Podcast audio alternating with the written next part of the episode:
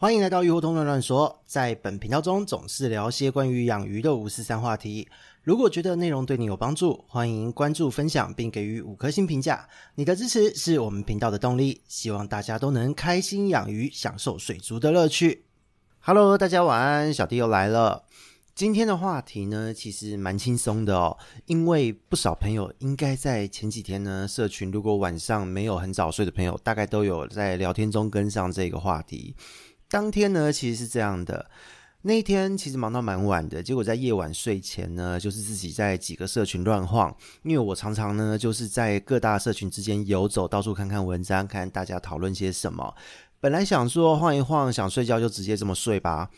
结果呢，因为刚好看到一些朋友在讨论关于繁殖啊什么的话题。那自己呢，看到繁殖的话题都会非常的开心，因为自己也是喜欢繁殖鱼类的人。结果呢，就不知道哪根筋不对，明明很晚了，躺在床上还开始回讯息。总而言之，因为最近的气候关系，也多次提到有大量鱼友呢，就是传出了喜讯。各个鱼种的社群最近话题不是疾病就是繁殖，所以呢，在这一次刚好又是看到群友讨论到了几个关键字。就是某某鱼要繁殖，一定要降酸，否则生不出来。这样子的操作，就让我想到呢，过去几集的直播话题，还有在之前的几集的集数中，大概有提到的一些繁殖概念，其实是有简单的带到了降酸跟繁殖的关联这一件事。所以呢，就想说。顺手针对这一件事提出自己的一些经验操作的逻辑，那因为是一时兴起又打了一堆字哦，其实到最后好像变成上一堂课的感觉。想一想呢，好像有点可惜，所以干脆就在今天录音下来。本来是之后才要跟各位分享，但是刚好聊到，就刚好今天录吧。所以呢，今天我们就来进入主题吧。在过去呢，大家其实经常都会听到哦，某某鱼一定要在 pH 四五六之类的水才会生。某某鱼呢，一定要养在 pH 四五六之类的水，否则会养不好之类的论述。那其实呢，这一方面的操作，与其说它是都市传说，不如说是一场美丽的误会。所以呢，今天小弟其实就要针对这个误会来做一个说明哦。那是从鱼类生理的角度和自己过去操作实证的经验来谈这一个降酸的逻辑。所以呢，直接可以破题的跟大家说。降酸，它在繁殖的过程中，它是属于一个过程性的操作，但是它不会是一个必须的关键操作。为什么会这么说呢？我们就要先从鱼的生理角度来讲。鱼类呢，要进入繁殖的状态前，你一定要让它有足够的营养和健康的身体。这个部分呢，如果各位有兴趣的话，可以回去听第二季第九集关于鱼类。生命中四个阶段，各个阶段的一个照顾重点，这一集会有比较系统性的一个说明。那鱼呢，如果要成熟，你必须要透过光照、水质、温度各式各样的一些环境变化，去触发诱导它性激素开始分泌。那性激素的分泌呢，其实这一件事情就是很多人会误会的一个地方，就是呢，其实性激素的浓度在鱼的体内跟人是类似的。它的这个浓度呢，它不会是像发射火箭一样哦，一点燃就一瞬间达到高峰，冲破天际，而是呢，它会随着新陈代谢分泌，然后呢代谢掉，再次分泌哦，浓度上升，然后再代谢掉，它会一直反复反复这样子的状态。所以呢，如果画成一张图，它就好像是一个心电图的线一样，会有某种程度、某种规律的上上下下的变化。那虽然依照鱼种的不同呢，会有所差异，但是呢，你只要能够透过环境的控管，让每一次的激素浓度上升的程度都比前一次的高峰还要再更高一些，那这也意味着什么？就是说，这一条鱼呢，在这个环境的变化之下，它越来越成熟，精卵越来越多，状态越来越好。那当它的这个生殖腺日渐饱满，达到了这一个个体的高峰的时候，就是它的这个性激素浓度也达到了高峰，基本上也同时代表着这个精卵的状态，在现在这个时间点这一段时间之内，它就是达到了最佳的一个状态。这时候呢，只要再做一点什么。哦，再遭遇一点什么，比方说遇到环境的改变，或是它找到了一个很好的产床，实际上它就可以促成繁殖行为的发生哦。特别是生过一次的鱼哦，我都会说这一条鱼的性激素开关被打开了。为什么呢？因为这一个性激素它的这个浓度上升的幅度会显著大幅的上升，而且是随随便便就可以上升，随随便就可以飙高。所以呢，只要繁殖成功、配对成功、生过一次的鱼，接下来呢就会发现第二次、第三次、第四次往后的繁殖难度会大幅降低。本来养老半天，好不容易生了一胎好宝贝，结果呢，在第二次开始会生到你怕。因为它的浓度太容易上升，它性荷尔蒙的浓度太容易上升了，一下子就可以轻松达到繁殖的状态。所以呢，这也是为什么大家养鱼有时候都会说啊，我养一养，随便养就生啊。可是殊不知，其实是因为它跨过了第一次的门槛，它的这一个开关被打开了，所以之后才会有这样子的状况。所以讲到这边呢，一个想要繁殖鱼类的玩家，你要做的工作其实很简单。第一点是什么？你要让鱼具备充足的营养，而且要足够健康。那你要能够透过对的水质调整和照顾方式，让你的鱼产生高品质的精卵。接着第二点，当万事俱备的时候，身为饲主的你有没有办法帮他吹起这一阵东风？那反正万事俱备就欠东风嘛，你要帮他吹起这一阵风，让鱼在最高峰的这个性激素浓度时。顺利的繁殖，产下最好的精卵。所以呢，两个工作就是繁殖的人要做的工作。这两点呢，还有前面我们提到的生理的运作逻辑，其实它就是全世界在努力繁殖鱼类的爱好者，甚至在食用鱼方面种苗专家持续在精进的一块。毕竟呢，光是搭配上营养的需求，各种鱼的一个种类差异，其实就已经有千百种不同的美眉嘎嘎。这一切呢，都是要透过持续的探索和实验而来，要慢慢一步一步去摸索、去克服的。这一个部分呢，虽然小弟有累积很多的鱼种繁殖经验，但是呢，如果鱼友们想要了解，诶，因为这都是我自己的血泪史啦，这边就不方便多说，欢迎付费来咨询哦，打个小小广告。那我们话讲回来。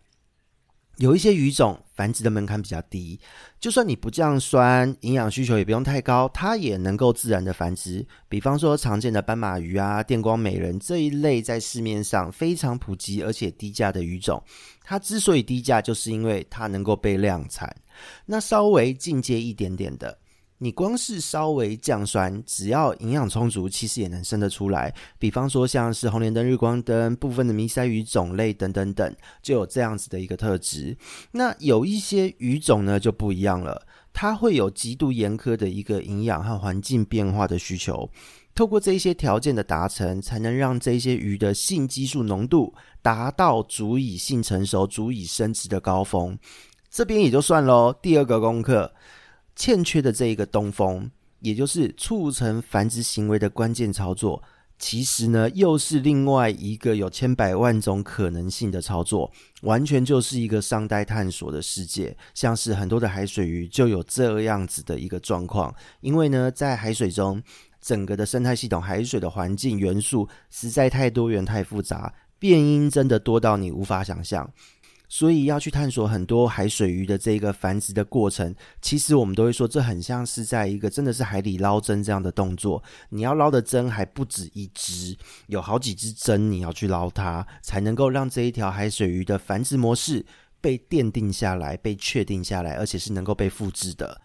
所以为什么在繁殖鱼这一块，一直是许多水族玩家、观赏鱼玩家或是水产养殖的一个业者，一直在持续精进的一块，因为呢，这真的是一个极大的一个挑战。当你攻克了这个山顶，你会非常非常的有成就感。好，所以呢，如果是对于繁殖有兴趣、对于突破有兴趣的饲主们，也欢迎一起加入。我特别听过今天这一集之后，相信你对于繁殖的认知又会不一样了。所以呢，聊到这边，我们的听众其实应该有概念了。在照顾鱼的过程中呢，降酸这一个动作，从头到尾，它都是对于鱼类来说是属于一个水质环境的变化。那它可不可以让鱼的性激素浓度提升呢？可以，这的确是关键之一。但是呢，光靠降酸真的就够了吗？因为呢，如果光降酸就足够让它的性激素浓度上升，也能成为促成繁殖动作的这个东风的话，为什么一堆人都无法复制呢？其实重点就在这边了，很多魔鬼藏在细节里。为什么它不能被复制？其实呢，这边就要讲到结合养殖管理的观念了。整体而言，酸性环境的水域呢，其实在鱼缸呢，在日常的饲育中是不容易维持稳定的环境，因为在酸性的水域中，原虫的活力非常强，而且消化系统不完整，因为过低的 pH 会抑制消化系统消化菌的作用。那水里面如果有毒素的累积，也会有比较强的毒性。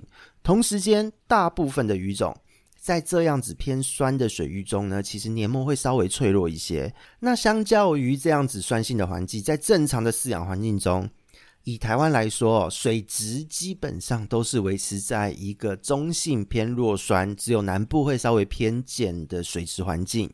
那当随着时间的推移，你的鱼缸系统日渐成熟，这个时候很容易就会呈现在一个中性到弱酸性之间的水质。到这边都是一个很正常的状态，其实是蛮理想的一个状态了。但是有许多的人为了追求所谓的酸性水，或是极端精准的一个 pH 值，因为毕竟网络都这么说，前辈都这么说，网络大家说，全世界都这么说。结果呢，就衍生了各式各样奇妙的操作。所以为什么我们会说这是关于养殖管理的一个部分？因为实际上我们遇到操作有几种类型哦。第一个，不换水，都不换水，的确你会酸跌，pH 会慢慢下降，但是在环境中累积的毒素、毒性也是持续的，会鱼造成一些伤害。而且呢，酸跌的水本身这样子，对于鱼类的黏膜来说，就是具有一些伤害性的。所以呢，在饲养的过程中，你对于鱼类就是慢性的在毒它，哦，是慢性的在下毒。那这个部分是不换水派，很容易呢，就是一操作就翻车。再来就是有些人为了要快速的降酸，一直让水中维持一个固定的 pH 值，这一点其实不太可能。但是有些人会非常的极端，他会开始添加化学药剂，比方说磷酸、EDTA 这一类的药剂。这一些操作呢，其实对于菌虫的冲击是极大的哦。那再来就是对于细胞的毒性非常高。这个时候，当你做了这些操作，你的环境中的细菌，它本身除了消化菌之外，还有其他的细菌，会因此产生大量的死亡，有几率哈、哦，有几率会让水中的毒素瞬间升高。这个时候呢，就是一个稍微操作不慎。就整组会翻船的一个状态，所以呢，这也是一个常见的问题。再来就是有些人会说，好，那我今天是注水的时候，我把我的这个水就用软水树脂。坦白说，软水树脂呢，它的作用需要时间。而且呢，随着使用时间的拉长，处理的效益会越来越差，所以常常会有一个状况，每一次出来的水都会有不同的酸碱度。那这时候会怎么样呢？有的时候，如果你让它作用的时间比较长，好像是你的这个软水树脂是湿湿的，三胞胎没有经常使用，你打开水龙头的第一泡水，它的 pH 会非常的低，因为软水树脂作用的时间比较久。所以呢，你只要一个操作不慎哦，就是会让鱼的黏膜在瞬间降低的 pH 中整层被掀掉。这个操作也是非常可怕的，因为变数非常的大，它是一个完全没有办法容许人为失误的操作。再来就是，好，那我今天用简单一点，我丢懒人液，懒人液不是可以催情吗？对。很多时候有很多的饲主也会说，他想要依靠单宁酸和这个透过染液释出的一堆有机酸来让水质降酸下去，想说，哎，泡着就好，反正鱼也可以躲这些叶子，那这些东西就可以催情，很棒。结果呢，因为鱼只本身的营养状态、成熟状态还不到。结果一直泡着叶子的结果就是里面一些抗氧化、抗原虫、抗细菌的物质自己本身失效了，所以呢，叶子的结构、叶子的这些组织全部都造成了原虫大量的滋生。那有的时候有一些人会同时加入盐巴，想说透过盐巴来抑制这些原虫。好，这个就好玩了，因为这样子的操作加上有机酸、单宁酸各式各样的东西，最后它会产生一些胶状物质跟蛋白质会产生反应。这时候，对于还没有那么成熟的个体来说，肝毒性会比较强烈，对于鳃部也会有伤害。这时候就会有几率影响到精卵的品质，甚至影响到寿命。那有一些人呢，则是会选用草泥丸这一类的物质，因为腐殖酸它是一个最理想的降酸物质，这个的确是很好的一件事。但是有一些人为了怕它的水质因为换水 pH 值产生震荡，就没有去换水，没有去很好的维持，或是它一维持这个状态就要维持三四个月，最后就造成环境常在的原虫毒素也同样会造成相关的问题。所以呢，不论如何，除非你真的是时间心力非常足够。否则呢，你难免会在日常的操作中会有一些疏漏，比方说今天你忘了换水，你太忙了，太累了，因为我们都还有自己的生活要顾。那在酸性的水域里面，因为它其实你一次的疏漏造成的变化都会太大。那又由于说养鱼的过程中，我们所谓的不烫操作，不是说鱼立刻会死，而其实说的都是出事的几率会比较高。所以呢，在酸性水域整体来讲，为什么会难以维持？因为在酸性水域中的日常管理中，不出事还好。如果你万一运气差，比方说遇到水逆之类的啦，一出事的时候，其实你往往都是拉都拉不回。只要一次的失误，很可能就会让你的鱼这一整个产季都报销掉，没有办法去做繁殖的操作，因为它的身体受伤了。所以呢，就现场的操作经验而言，不论是在养殖场还是水族缸中，你刻意去强制调控它的 pH 值，其实是一种管理的成本和风险都相对高的一个操作方式哦。所以呢，这也是为什么我们一般都很少会去采取这样的做法。那么，到底 pH 值是不是有这么大的重要性呢？酸碱到底有没有那么重要呢？这边就跟各位说，真的还好，因为在一开始呢就有提到了。降酸它本身是一个过程的操作，而不是一个必须的关键操作。今天呢，会影响内分泌的东西，还有光周期，还有温度啊，这些都是会影响的。所以呢，当你在鱼的亚成鱼阶段，给它的身体开始打底的时候，你这时候就透过稳定的水质搭配恰当的光周期，还有温度控制，其实你也能达到类似的效果。降酸这一件事情，它就不是一个那么大的影响程度了。这些条件是要交互搭配，这些也都是很多操作的细节。但是降酸真的没那么关键哦。那至于说促成繁殖动作这个东风呢，其实就是为了要让你养的这个鱼产生繁殖，真的把蛋生出来这个动作。好，那假设营养都准备好了，营养都没有问题，你也帮鱼准备了产床，其实你要怎么样吹起这阵东风？说白了，你要做的动作很简单，就是震荡。什么样的震荡呢？简单来说，就是环境瞬间的剧烈改变，不论是水质、水温啊，什么 pH 硬度，各式各样水中的微量元素，全部都给它大改变。这个部分为什么要做这么强烈的操作？因为呢，这是在模拟原产地雨季暴雨的水质骤变的状况。毕竟，大部分的观赏鱼在野外，哦，它们的产地很多都有干季、雨季的分别，可以很明显的发现到，这些鱼繁殖的季节，大部分都是在一个雨季开始的时候，或是雨季进行到一半的阶段来进行繁殖。光看国家地理频道或是一些探索频道的生物生态特辑，大概都可以看出这样子的一个状态了。好，我们可以多花一点心思观察日常中的一些所谓的科普节目，它很多时候已经铺露了一些资讯给你参考。那么你要在鱼缸中该怎么呈现它呢？很简单，换水。你要在鱼缸中重现这样子巨大的一个环境变化，就是换水就对了。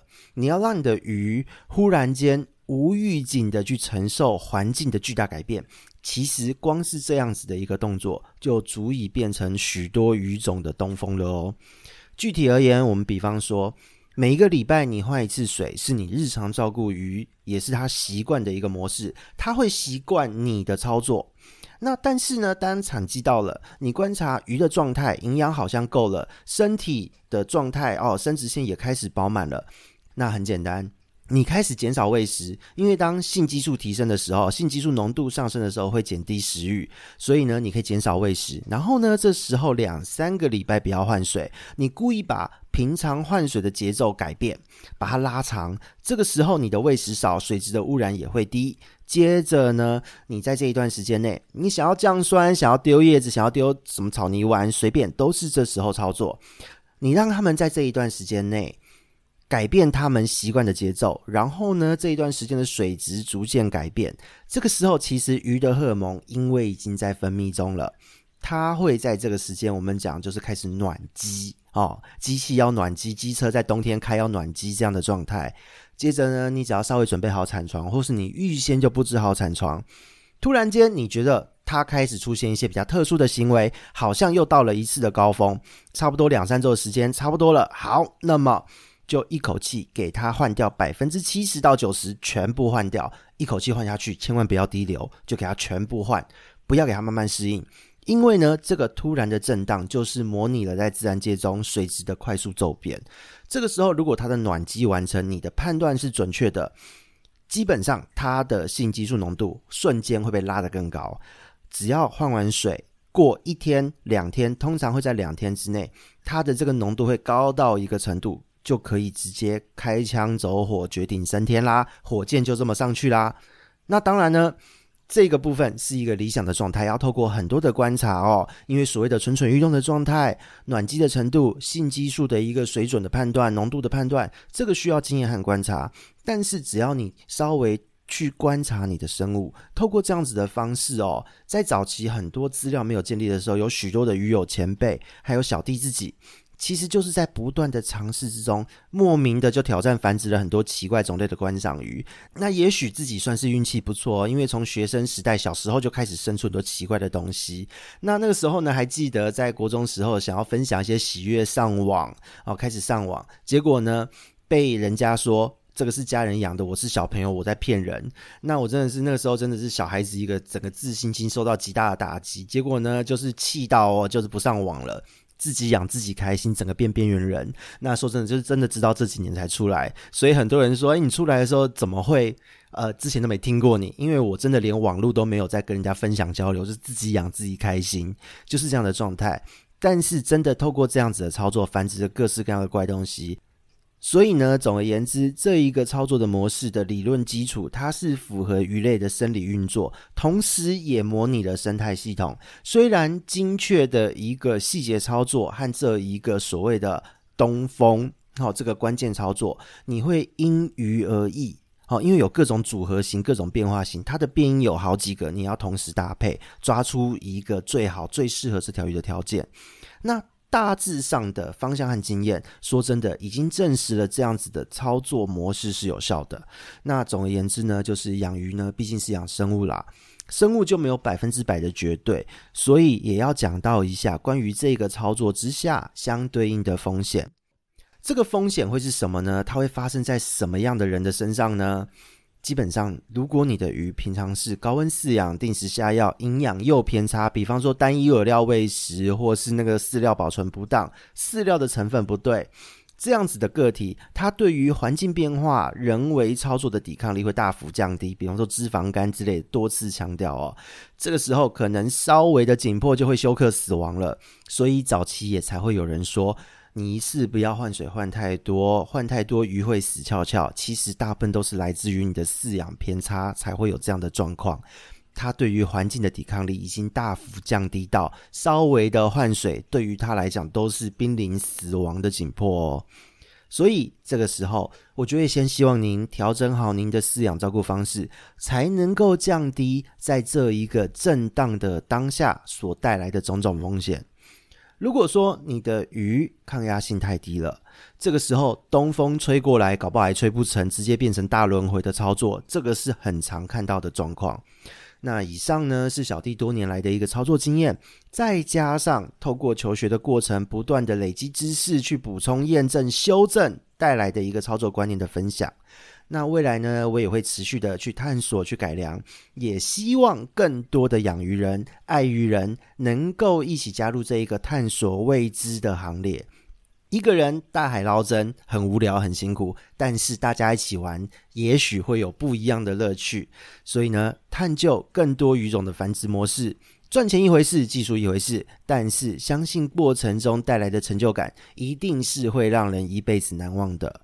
以上这边是雨活动乱乱说，今天呢是不藏私的繁殖大观念分享，在这边我们告一段落，那么我们下次见喽，拜拜。